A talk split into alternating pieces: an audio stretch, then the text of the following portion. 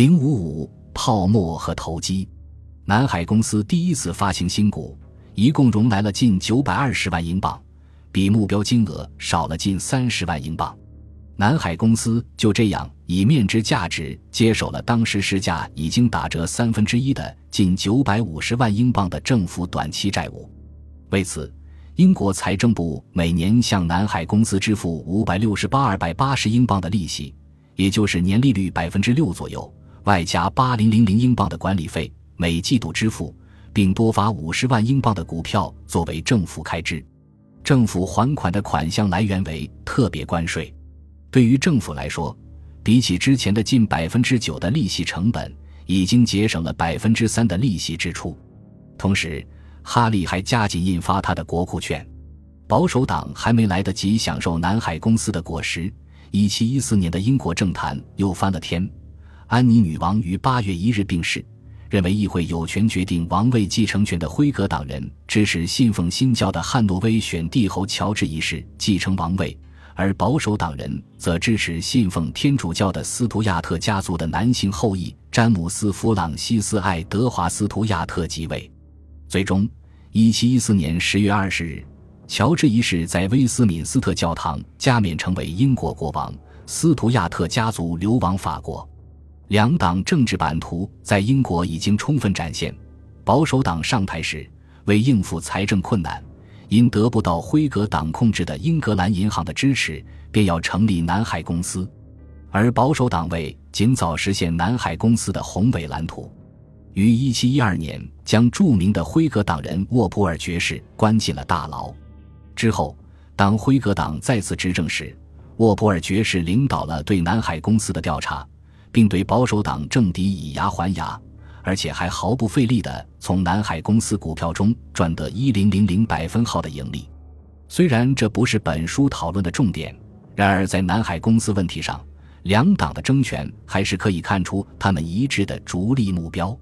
此时，乔治一世的儿子威尔士亲王被南海公司的董事会选为公司总裁，所有的保守党董事都被替换成商人和辉格党人。其中包括沃普尔爵士的妹夫霍雷肖汤森和阿盖尔公爵。沃普尔现在是政府司库。到了1715年夏天，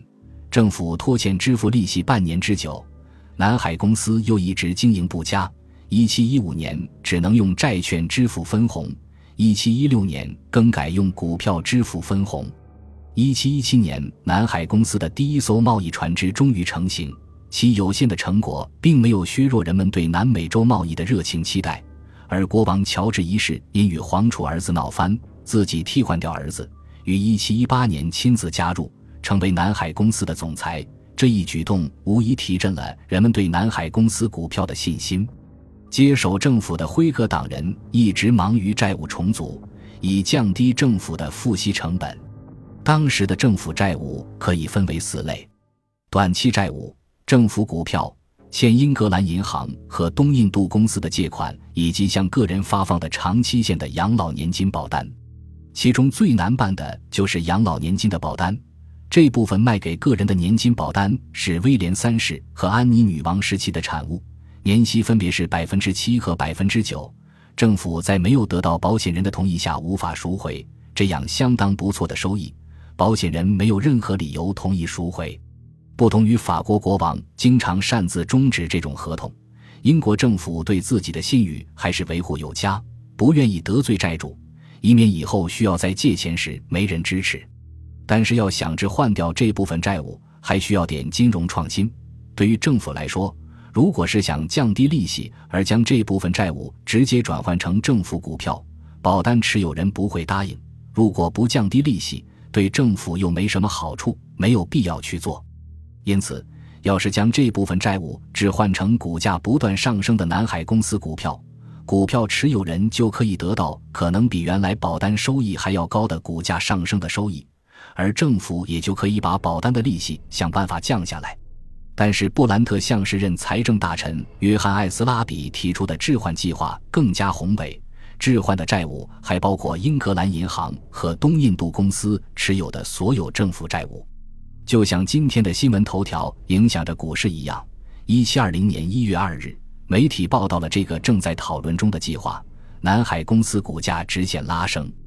最后提交议会讨论的计划中，在英格兰银行和东印度公司的反对下，这两个机构持有的政府债务部分未算入内。不仅如此，英格兰银行还和南海公司争抢这笔交易。政府一度想干脆把这个交易两家共同分享，但是南海公司的布兰特表示：“我们绝不会把一个孩子劈成两半。”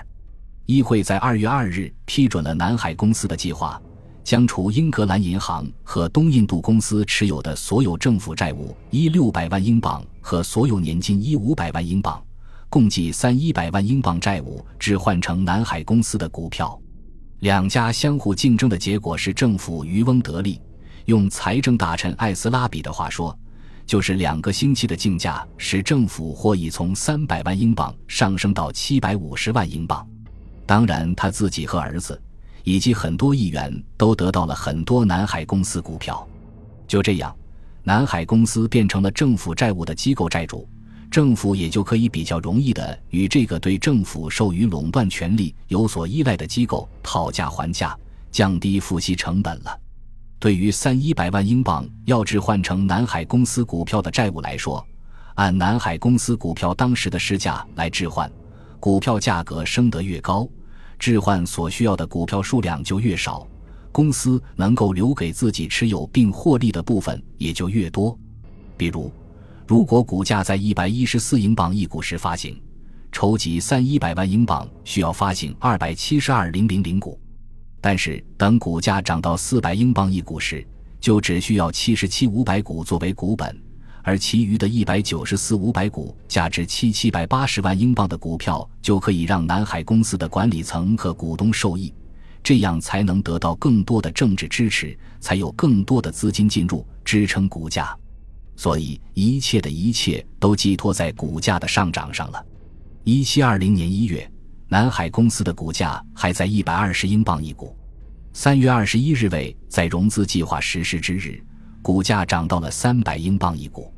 在股价回调之际，南海公司在四月十四日以三百英镑一股发行了二十二五百股，百分之二十的资金需要立即支付现金，其余分八次分期付款。二十九日又以四百英镑一股发行了十五零零零股，百分之十的款项需要立即付款，其余九成分九次分期付款。股价继续上升，长期养老年金的置换条件非常优厚。一份价值一六百英镑的养老年金可以置换价值三三百七十五英镑的股票加债券，所以年金持有人都踊跃置换。南海公司的贸易生意一年收入才七百五十万英镑，这样的业绩怎么能支撑这样的股价上涨呢？而每次股价下跌时，南海公司都加大杠杆力度。当股价从五百五十英镑一股下降到四百八十英镑时，南海公司开始向股民发放贷款，每人额度为三零零零英镑，股民得以继续借钱购买股票。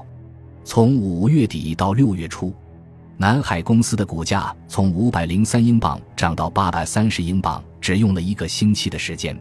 不仅如此，水涨船高，很多其他公司的股票价格都不同程度的被拉升。最著名的就是英格兰银行和东印度公司。南海公司的股票在一七二零年八月见顶时，比年初上涨了一零零零百分好多。同期，东印度公司上涨超过了百分之一百，英格兰银行上涨了百分之六十。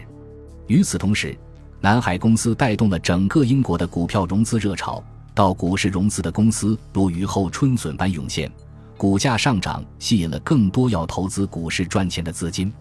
此时，南海公司担心大量涌现的新公司会将市场上的资金分散到别处，造成自己的股价下跌。于是，六月十一日，英国议会通过《泡沫法案》，规定公司必须得到皇家特许才可以上市。从法案的标题来看，只是在最后才隐晦地提及订立此法案的真实指向——泡沫和投机。鉴于这个法案对四川南海公司以及一七二零年整个股市泡沫有直接影响，到了十九世纪，这个法案就被直接称为“泡沫法案”。一七二零年七月，南海公司股价逼近一零零零英镑一股，仅仅六个月就上涨了十倍。此时赶快套现出局，应该不是个别人的想法。更具讽刺的是，为南海公司股价保驾护航的泡沫法案，于八月正式实施时，股价开始崩塌。泡沫法案对股市融资其实起到了利空作用，在全面加杠杆炒股的情况下。股价下跌必定会导致许多股民需要卖掉股票套现，才能将贷款还本付息，从而加速了股票的下跌。到八月三十日，快要支撑不住的南海公司孤注一掷，为支撑股价，宣布到圣诞节派息百分之三十，之后的十二年每年派息百分之五十。这种令人难以置信的利好，终于引发了股市的雪崩。南海泡沫在伦敦破灭之时。大洋彼岸的巴黎几乎同时上演了另外一个更大的泡沫，这就是比南海泡沫吹得还大的密西西比泡沫。本集播放完毕，感谢您的收听，喜欢请订阅加关注，主页有更多精彩内容。